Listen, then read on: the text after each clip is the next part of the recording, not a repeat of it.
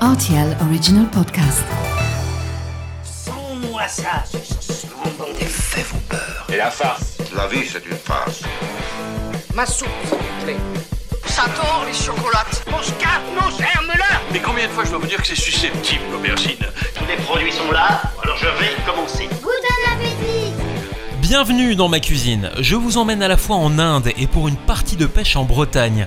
On y trouve un poisson que l'on adore pêcher entre amis pendant les vacances d'été. Il peut se déguster aussi de mille façons, mais c'est encore cru que je le préfère. Voici la recette du carpaccio de bar à la mangue. Un plat frais, un plat savoureux et surtout un plat d'une finesse comme il en existe peu.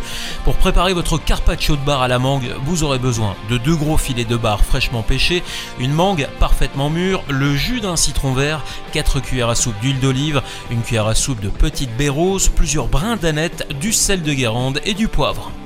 Dans un premier temps, on va s'amuser à retirer les arêtes à l'aide d'une pince à poisson. Vous pourrez ensuite tailler les filets en fines tranches dans le sens de l'épaisseur. Ensuite, vous pelez la mangue, vous taillez la chair en tranches assez fines et régulières.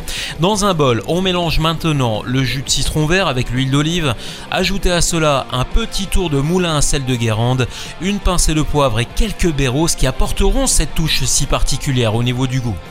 Vous allez maintenant pouvoir disposer quelques tranches de mangue sur des assiettes individuelles en les chevauchant légèrement de gauche à droite.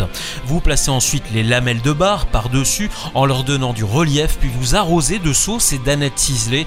Vous obtiendrez alors à l'arrivée une assiette gastronomique saisissante de fraîcheur et de couleur. Voilà, j'étais ravi de vous recevoir dans ma cuisine pour cet excellent carpaccio de bar à la mangue. Et maintenant, c'est à vous de jouer les chefs en cuisine.